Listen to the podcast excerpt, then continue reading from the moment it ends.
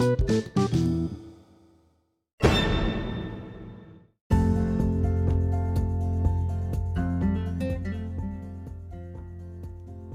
día 3 de enero de 2021 a las 9 con 14 horas de la noche se dio a conocer la siguiente noticia.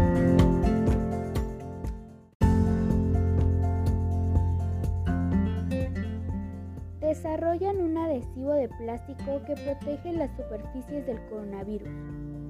El Centro de Desarrollo de Materiales Funcionales de Brasil, en alianza con la empresa Mano, la Universidad Jaume y de Castello y el Instituto de Ciencias Biomédicas de la Universidad de Sao Paulo ha realizado un trabajo de investigación con el desarrollo de tecnologías y soluciones mediante el cual se ha creado una película plástica que protege superficies contra el coronavirus.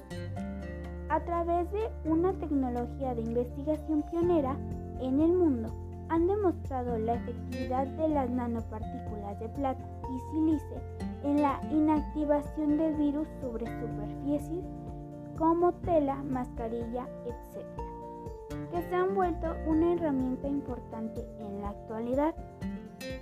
Se ha demostrado que es capaz de eliminar el 99.84% de las partículas del SARS-CoV-2 después de dos minutos de contacto ya que el virus muere debido a un proceso de oxidación. También la química orgánica se utiliza generalmente en procesos para eliminar hongos y bacterias, pero el equipo ha buscado otra forma por medio de la química inorgánica en la que se combinan semiconductores. Este fenómeno puede absorber electrones o suministros y electrones fácilmente. El director de CDMF ha indicado que se vio que los semiconductores tenían una gran capacidad para descomponer la molécula de agua, formando un radical hidróxido y un protón.